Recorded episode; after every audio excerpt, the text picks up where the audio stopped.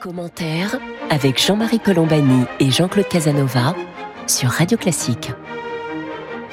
Bonjour et bienvenue dans Commentaire. Jean-Claude Casanova et moi-même, nous sommes heureux de vous retrouver pour cette conversation hebdomadaire qui se situe exactement dans l'entre-deux tours, donc euh, à mi-chemin entre le premier tour qui a eu lieu et le second décisif qui va avoir lieu donc euh, dans un peu plus d'une semaine. Donc euh, et pour essayer de nous éclairer, d'éclairer notre euh, voilà ce que l'on peut penser de cette préparation du second tour. Nous avons avec nous Jérôme Jaffré, qui est le directeur du CECOP, le Centre d'études et de connaissances de l'opinion publique. Bonjour Jérôme Jaffré. Bonjour. Merci d'être avec nous. Je vais peut-être vous poser une, première question parce que d'ordinaire, euh, vous-même le dites souvent ou le disiez souvent lors des scrutins précédents, on lit le deuxième tour, les résultats du second tour, au fond dans les résultats du premier. Et aujourd'hui, c'est l'incertitude qui domine. Donc, est-ce que nous sommes en face euh, d'une euh, particularité supplémentaire de cette élection que l'on a décrit d'ores et déjà comme à nul autre pareil, Jérôme Jaffré? Vous avez raison, il y a, la logique de passage du premier tour au second tour est assez bouleversée. Ça vient euh, bien sûr de la déstructuration euh, des forces politiques, des systèmes d'alliance, du clivage gauche-droite, tout cela organisé euh, un espace politique que l'on maîtrisait. Alors il y a eu le Front National de Jean-Marie Le Pen qui est intervenu pour modifier les choses, mais finalement on s'y retrouvait assez facilement. Et euh, depuis 1981, euh, toutes les élections présidentielles après, à l'issue du premier tour, soit nous avions une certitude de qui gagnerait ou une quasi-certitude de qui gagnerait le second tour, soit une grande probabilité. Euh, la certitude, c'est pratiquement pour tous les scrutins. La grande probabilité, c'est 2012, la victoire de François Hollande sur euh, Nicolas Sarkozy. Nous ne sommes plus effectivement dans ce schéma-là. Euh, en raison de la déstructuration euh, des forces politiques que j'ai souligné et du mécanisme du fait que c'est un président sortant qui se représente, Emmanuel Macron, et que la loi de la Ve République veut qu'un président sortant qui se représente dans l'insatisfaction démocratique euh, et politique qui règne dans le pays depuis une vingtaine d'années, ce président-là est beaucoup moins assuré de son élection. C'est ce qui rend effectivement le scrutin du 24 avril ouvert il est ouvert et, les différentes hypothèses doivent être examinées. Jean-Claude Casanova. Oui, je, suis d'accord et à la fois euh, je, je, regarderai un peu différemment les choses parce que je voudrais éviter de tirer des lois d'un nombre de circonstances trop limité, si vous voulez. Il y a euh, ce qui me paraît caractériser le, la situation actuelle, c'est un cas classique de la politique en général, c'est-à-dire euh, une position centrale dans laquelle on est attaqué par les deux bords, si vous voulez, avec la probabilité ou le risque d'une alliance des deux bords, qui a été un cas français classique, si vous voulez. la position centrale est toujours difficile à tenir parce que il peut se créer une coalition de ce qui est à droite et de ce qui est à gauche de la position centrale, si vous voulez. Les, les, les, les quand il y a eu, il y a eu un coin, les, les radicaux plus les légitimistes ont coincé ce qu'on a appelé les opportunistes, c'est-à-dire les modérés. Et donc, euh, je crois que c'est ce qui caractérise la situation actuelle. Si vous voulez, Macron a des ennemis des deux bords et les ennemis des deux bords peuvent s'allier contre lui. C'est-à-dire que des gens qui ont voté pour Mélenchon peuvent voter pour Madame Le Pen. Je, je vous arrêterai sur un point, c'est le mot alliance. L'alliance, non. En, aucun cas. Il y a l'antagonisme des extrêmes situés aux deux camps opposés. D'abord, effectivement, nous avons une situation tout à fait exceptionnelle qui est que si on additionne la gauche radicale de Mélenchon, l'électorat Mélenchon et des trotskistes, et les droites radicales de euh, Le Pen, Zemmour et Dupont-Aignan, nous atteignons 56% des suffrages exprimés, un score euh, incroyablement élevé, euh, pour prendre qu'une seul, qu'une seule référence, celle des présidentielles des trois précédentes, nous étions à 20% en 2007 pour ce, total des extrêmes, 31% en 2012, 42,5% en 2017, et nous passons brutalement à 55,5% euh, en 2022. Mais il n'y a pas d'alliance entre les deux extrêmes. C'est une alliance objective. Euh, la question, c'est est-ce qu'il peut y avoir une convergence de lutte Cette convergence de lutte pouvant mettre en, grande difficulté Emmanuel Macron, mais on voit bien que ça ne ressort pas dans une majorité de rechange, bien entendu. Non, bien sûr, ça ne donne pas une, ça ne donne pas une majorité de rechange, mais ça donne une alliance tactique au moment de l'épreuve. Alors je, je parlerai d'entente plutôt que d'alliance. C'est-à-dire que si Macron est battu, ça voudra dire que des électeurs de Mélenchon en grand nombre ont préféré voter pour Le Pen. Sinon, Mélenchon est élu. Autrement dit, s'il n'y a pas ce comportement de la part des électeurs d'extrême gauche, eh bien, Macron sera réélu. Oui, il y a déjà quand même l'attitude de Jean-Luc Mélenchon qui a été un point important du soir du premier tour. Alors qu'en 2017, d'abord, il avait nié euh, sa défaite de façon assez incroyable et il avait assez sévèrement refusé euh, euh, tout à fait d'indiquer une direction politique. Là, Jean-Luc Mélenchon a été extrêmement net sur euh, pas une voix pour Marine Le Pen, c'est ce qu'il a demandé à ses électeurs. Alors, il n'est pas suivi complètement en ce moment. C'est effectivement un des grands points d'interrogation. Nous avons environ un quart de son électorat qui envisage de voter pour Marine Le Pen. Euh, c'est tout à fait considérable puisque ça représente, euh, j'ai calculé, environ 1 700 000 suffrages. Mais Jean-Luc Mélenchon en a obtenu 7 700 000. Euh, on voit bien quand même qu'on n'est pas euh, dans un basculement généralisé, euh, s'en faut. Mais il y a incontestablement un glissement. là, je considère que c'est une convergence d'hostilité qui peut porter une partie de cet électorat euh, vers euh, le, vote Le Pen. C'est d'ailleurs pour ça que Marine Le Pen, effectivement, continue euh, d'être aussi élevée dans les hypothèses d'intention de vote de second tour, sans jamais, cependant, dans aucune enquête, avoir franchi la barre des 50%. Alors justement, vous avez abordé une question que je voulais soulever, Jérôme Jaffré. Peut-être allons-nous y revenir. D'où viennent ces voix dont vous avez dit qu'elles sont considérables, hein, plus de 7 millions de, votants? D'où viennent donc ces voix de qui se sont portés sur Jean-Luc Mélenchon alors, les voix de Jean-Luc Mélenchon, c'est un mécanisme assez extraordinaire d'anticipation du second tour, euh, et qui a joué euh, de façon massive. Hein. C'est-à-dire que nous sommes dans l'extraordinaire curiosité de quasi-suppression du premier tour de la présidentielle, dans la tête de beaucoup d'électeurs, pour se porter directement vers le second tour. Avec quel mécanisme? Un mécanisme qui a d'abord énormément favorisé Emmanuel Macron lui-même et qui l'a permis de sortir en tête et d'éviter tout risque d'élimination, c'est d'avoir vidé l'électorat de la droite euh, et l'électorat potentiel de Valérie Pécresse de ses forces. Euh, on le voit par exemple, alors c'est très clair, hein, prenons Neuilly-sur-Seine ou le 16e arrondissement de Paris qui sont toujours des, des façons extrêmement simples de euh, suivre les choses. Nous avons des scores d'entre 46 c'est 50% dès le premier tour pour Emmanuel Macron, 20 euh, à 25 points de gagné par rapport à 2017. Euh, c'est donc euh, un, mouvement qui s'est produit. Le deuxième mouvement, c'est un, un mouvement qui a favorisé Marine Le Pen en vidant en partie le vote Zemmour.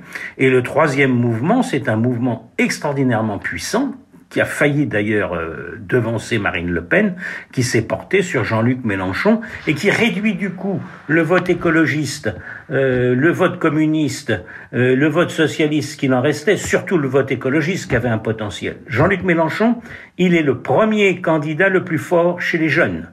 Chez les moins de 35 ans, il arrive en tête. C'est le vote de la jeunesse. C'est un vote euh, considérable de la part des sympathisants écologistes ou des sympathisants euh, socialistes, beaucoup plus nombreux que les électeurs, ceux qui continuent de s'en réclamer.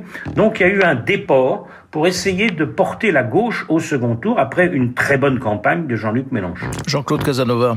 Oui, je suis d'accord avec l'analyse de Jérôme. J'ajouterais que le talent de l'individu compte, si vous voulez. Si, si, d'une part, les, les, socialistes modérés, disons, les socialistes Hollande ou Le Drian, pour simplifier, ben, ils ont voté Macron, et donc euh, euh, Mélenchon a une possibilité dans, dans une gauche plus radicale, malgré tout.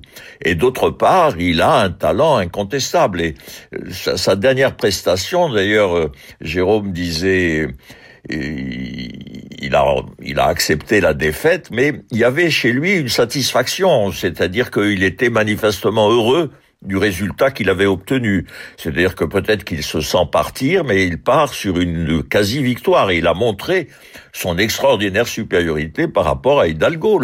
Le, problème, c'est que les partis dits de gouvernement, c'est curieux d'ailleurs cette expression, de partis dits de gouvernement qui ne sont pas capables de trouver des gens capables de gouverner.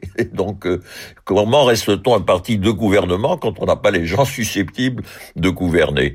Et Mélenchon a réussi son opération admirablement, si vous voulez, sur euh, sur une base extraordinairement démagogique d'ailleurs, mais il a réussi et ça c'est lié, je crois, autant à son talent qu'à la configuration des votes telle que la vient de la décrire Jérôme. Jérôme Jaffré, est-ce que, à la lumière de tout ce qui vient d'être dit, comment analyser les atouts et les handicaps de l'une et de l'autre? Qu'est-ce qu'il, qui a le, plus d'atouts dans son jeu et qui a le, le plus de handicaps, Jérôme Jaffré? Écoutez, Évidemment, là, nous nous dirigeons vers le second tour, vous avez raison. Les atouts de Marine Le Pen, ils, restent considérables. Et, ils expliquent une part d'incertitude sur l'issue du second tour. C'est-à-dire à la fois euh, le dégagisme qui jouait pour Emmanuel Macron en 2017 joue en sa faveur. Euh, c'est elle qui incarne le dégagisme à l'égard de la classe politique. Le thème du pouvoir d'achat lui est favorable parce qu'il n'est relié à aucune contrainte dans l'esprit des électeurs, aucune limite d'aucune sorte. Donc vous pouvez annoncer des tas de mesures sans qu'on la question de savoir pour l'électeur comment elles seraient financées, euh, dans quelle mesure seraient-elles durables, quels effets produiraient-elles réellement sur l'économie, sont des questions totalement absentes de la discussion politique et Marine Le Pen a su créer une forme d'espoir d'une amélioration de la situation, euh, et, en particulier pour toute la France qui, je dirais, euh, a une vie difficile et a subi des contraintes très fortes. Le handicap qu'elle a, euh, c'est d'abord évidemment l'héritage, le non Le Pen, l'héritage venu de l'extrême droite, euh, la difficulté à construire une conjonction de toutes les oppositions quand il s'agit de passer à, l'élection d'un président de la République, de savoir avec qui elle gouvernerait, euh, de savoir comment elle gérerait le pays, toutes ces questions. En d'autres termes, ces questions se posent si on croit en sa victoire. Si on ne croit pas en sa victoire, euh, on ne les posera pas. Euh, si en revanche les électeurs pensent qu'elle peut réellement gagner, ils commenceront à se poser ce type de questions. Je laisse peut-être Jean-Claude sur Le Pen avant que nous reprenions Macron, si vous voulez. Euh, Jean-Claude Casanova. Oui, je, je dirais, on peut pas considérer isolément que la formule au premier tour on choisit, au deuxième tour on élimine. Je la mets de côté, je propose une autre formule. C'est au premier tour on s'exprime et au deuxième tour on réfléchit parce que c'est évidemment euh, la réflexion, l'examen des éléments que propose Jérôme, que vont ce sont les questions que vont se poser les électeurs. À ce moment-là, ils sont quand même obligés de tenir compte également de ce qui compte quand même, c'est-à-dire euh, quel est le meilleur des deux et quel est le plus expérimenté des deux. Parce que d'avoir mis le pouvoir d'achat, qui est une notion vague quand même, le pouvoir d'achat, qu'est-ce que ça veut dire exactement? Donc, euh, avoir mis le pouvoir d'achat au premier plan, on ne peut pas penser que les électeurs vont, se, vont tous réfléchir de cette façon un peu abstraite. Ils vont dire euh, quel est celui qui peut euh, mieux gérer la France dans cette situation? De ce point de vue-là, euh, je crois que Macron a l'avantage. L'avantage fondamental de Le Pen, c'est effectivement le dégagisme, c'est-à-dire euh, quelque chose qui est très difficile à mesurer. Je ne sais pas si, si Jérôme sait comment on peut mesurer ça. C'est l'intensité, c'est-à-dire euh, est-ce que l'intensité du dégagisme est telle qu'il l'emportera sur euh, la réflexion sur l'expérimentation. Et ça, c'est quelque chose qui est possible. C'est ce qui rend la victoire de Marine Le Pen possible. Victoire qui serait extrêmement regrettable, mais même catastrophique à certains égards.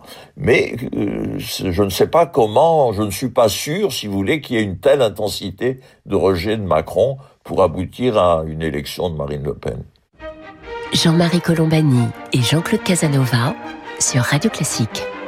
Alors Jérôme Jaffré faisait allusion tout à l'heure au fait que Marine Le Pen, sur l'histoire du pouvoir d'achat, euh, au fond dépense sans compter, mais est-ce que ça n'est pas là un effet pervers du quoi qu'il en coûte? Est-ce que le quoi qu'il en coûte n'a pas instruit l'opinion au fond dans l'idée que bah, quand on a besoin d'argent, il y a de l'argent et on peut on peut tirer une ligne de crédit autant que l'on autant que l'on voudra. Et donc du coup euh, c'est un argument qui peut se renverser alors que c'était en faveur d'Emmanuel de, Macron, ça peut ça peut aussi jouer contre lui. Outre le fait que euh, beaucoup de gens ont bénéficié du quoi qu'il en coûte, euh, salariés ou chefs d'entreprise. Et on a l'impression que tout cela est très loin maintenant et que on ne s'en souvient plus. On est passé à autre chose. Donc là aussi, ça n'est pas. Euh, est-ce que ça n'est pas. Est-ce que ça ne devient pas un handicap entre guillemets pour Emmanuel Macron, Jérôme Jaffré? Euh, sans doute, et, sans doute n'y a-t-il pas eu euh, le fait que le, Emmanuel Macron ait jugé inutile de faire campagne pour le premier tour de scrutin et considéré que l'élection était une formalité pour lui euh, et présenté de façon extrêmement brutale son programme euh, n'a pas joué en sa faveur. Sur ce que vous venez de dire sur le fait de, que le quoi qu'il en coûte a aboli l'idée des contraintes, c'est entièrement juste. Il me semble quand même que dans le débat qui vient et qui sera en particulier le débat des deux candidats euh, le mercredi 20 avril, le, relier cet aspect à l'Europe, à notre appartenance à l'Union européenne, à ce qu'elle a permis à la fois sur la politique de la Banque centrale européenne et sur la politique vaccinale, c'est-à-dire l'importance de l'Europe et le fait de ne pas considérer que le repli national soit la solution, car ce serait la conséquence d'une politique, c'est des arguments qui peuvent être entendus. Au-delà, sur ce que vous me dites sur les handicaps et les atouts euh, d'Emmanuel Macron, on, creux, nous avons déjà donné un certain nombre de handicaps. Le principal, c'est d'être le sortant. Euh, le sortant sous la Ve République, dans une période d'insatisfaction démocratique, politique et de difficultés économiques des Français, c'est redoutablement difficile euh, de mener campagne. Les atouts, c'est évidemment la capacité présidentielle, mais elle n'est pas suffisante en soi. Hein. J'ai assez d'expérience pour me souvenir qu'en 1981, Valéry Giscard d'Estaing l'emportait jusqu'au bout sur François Mitterrand, sur la capacité euh, d'être un bon président pour, et, et, de tenir euh, le gouvernail. Donc nous avions une situation où l'argument n'est pas suffisant. Il faut donc, euh, pour Emmanuel Macron, élargir et remettre un certain nombre de valeurs fondamentales, ce qu'on appelle les valeurs humanistes, les valeurs d'égalité entre les citoyens, le refus des discriminations de ceux qui vivent sur le territoire français, sont des valeurs très fortes et qui parlent à cette fraction en particulier d'électeurs de gauche et de jeunes qui sont, sont allés dans l'hostilité forte à Macron au premier tour, souvent dans le vote Mélenchon, mais qui tiennent profondément à ses valeurs. Bref, en politique, c'est simple, il faut faire campagne et il faut se battre. Jérôme Jaffré, dernier point que nous voulions aborder, Jean-Claude Casanova et moi-même avec vous. Euh, du premier tour, on a tiré la conclusion que nous, vivions dans l'ère de la tripartition. Trois, tiers. Bon, un tiers euh, euh d'extrême, d'extrême droite, plus précisément, un tiers de noyau central autour d'Emmanuel Macron et un tiers de gauche. Le deuxième tour, en revanche, va mettre deux France face à face, comme il est, habituel, mais peut-être avec une une caractéristique euh, neuve ou en tout cas plus gênante aujourd'hui, qui est qu'on a le sentiment qu'on va assister à la compétition entre deux rejets euh, et que l'on donc est-ce qu'on va mesurer le rejet anti-Macron est-il plus élevé ou moins élevé que le rejet anti-Le Pen? Alors quelles conséquences, Jérôme Jaffré, peut-on en tirer sur la gouvernabilité du pays une fois passé ce second tour, Jérôme Jaffré? Alors, les rejets ne sont pas les mêmes. Euh, il y a un rejet personnel euh, envers Emmanuel Macron qu'il essaye de lever par sa campagne de second tour, c'est-à-dire aller directement débattre et discuter avec des citoyens qui euh, tiennent des propos d'une extrême violence à son égard et que ce soit sous les caméras des chaînes d'information toute la journée, c'est un élément qui permet de dire bon ben le pays dégorge sa colère et peut ensuite euh, cette partie de citoyens qui le fait peut ensuite réfléchir sur le vote euh, à émettre dans l'intérêt du pays. Ça, c'est un point extrêmement important. Euh, les deux France, vous avez raison, je suis préoccupé à cet égard. Hein. La sociologie qui s'annonce pour le second tour de scrutin, le partage géographique, le partage entre les zones rurales et les zones urbaines, le partage selon le revenu, selon le diplôme, selon la satisfaction qu'on éprouve de ces conditions d'existence, sera exceptionnellement euh, clivé. Euh, vous me direz que là aussi, avec notre expérience du temps de Giscard, Mitterrand, 74 ou 80, nous avions un très fort clivage, mais ce très fort clivage, il était structuré par des forces politiques. Euh, et là, le problème, c'est qu'il n'est plus structuré par rien du tout.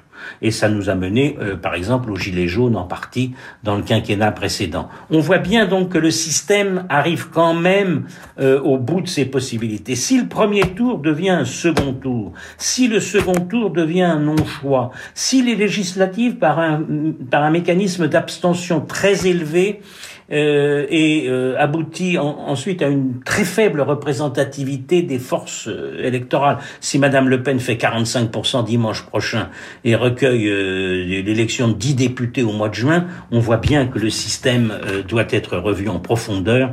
Et donc ça, c'est un chantier urgent pour le Emmanuel Macron s'il est réélu. L'hypothèse de Marine Le Pen nous fait entrer en plus dans une toute autre vision du, de la France. Jean-Claude Casanova sur cette gouvernabilité. Je raisonne un peu comme Jérôme en prenant une perspective différente. C'est-à-dire que ce qui me paraît essentiel, et commun d'ailleurs à l'ensemble des démocraties européennes, c'est qu'il y a une tripartition des forces. Il y a au fond une partie de la société qui est extrêmement mécontente de l'évolution économique, de la mondialisation, de la compétition, des inégalités. Et il y a une autre partie de la société qui est extrêmement mécontente du degré d'hétérogénéité de la société, c'est-à-dire au fond de la mondialisation par l'immigration. Il y a deux types de mondialisation. Il y a la mondialisation par les échanges et la, la division du travail, et la mondialisation par les transferts de population. Donc euh, Macron est en position centrale, une fois de plus, c'est-à-dire que il essaye de conserver, de faire évoluer la France en, en, en essayant de résoudre les deux problèmes qui se posent, le, la tentation d'homogénéité et d'exclusion et la tentation de remise en cause du, de l'isolement de la France, de l'isolement à l'intérieur de l'Europe, du système économique. Et c'est extrêmement difficile, si vous voulez, parce que au fond, la, la, tripartition des forces correspond à, à la tripartition des, des, des, des problèmes. Des, il y a au, au, centre avec Macron une tentative de solution des deux difficultés, et à gauche euh, la tentation d'une solution, si vous voulez, la solution égalitaire et destructrice de l'économie de marché, et à l'extrême droite une solution euh, de solution du problème par euh, le blocage absolu de l'immigration, l'ethnocentrisme, etc.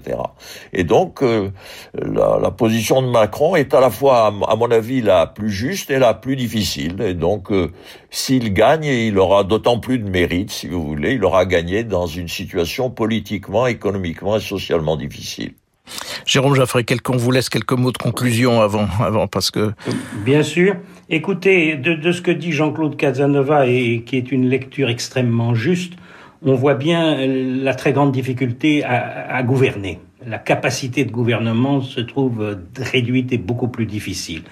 Euh, c'est le problème de la fonction d'élection présidentielle dans notre système politique. La fonction de l'élection présidentielle, c'est d'une part de donner de la force aux vainqueurs, de l'élan au pays, et que le camp vaincu accepte sa défaite et accepte la mise en œuvre du programme par le vainqueur. C'est ça, quand ça fonctionne bien, Exemple, par exemple, le dernier Nicolas Sarkozy, son élection en 2007, c'est ce mécanisme-là qui s'était bien produit.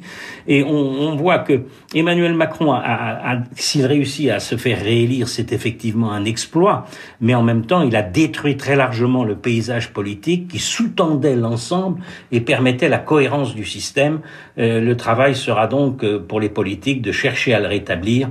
Euh, et ça, c'est une grande tâche. Eh bien, merci Jérôme Jaffré de nous avoir euh, éclairé aujourd'hui. Je rappelle que vous êtes le directeur du CECOP, le Centre d'études et de connaissances de l'opinion publique. Comme vous le savez, samedi prochain, nous ne pourrons pas évoquer le scrutin. C'est interdit par la loi. Donc euh, nous parlerons malheureusement probablement à nouveau de l'Ukraine. D'ici là, nous vous remercions Jean-Claude Casanova et moi-même de nous avoir prêté attention aujourd'hui et nous vous donnons rendez-vous samedi prochain pour une autre édition de commentaires.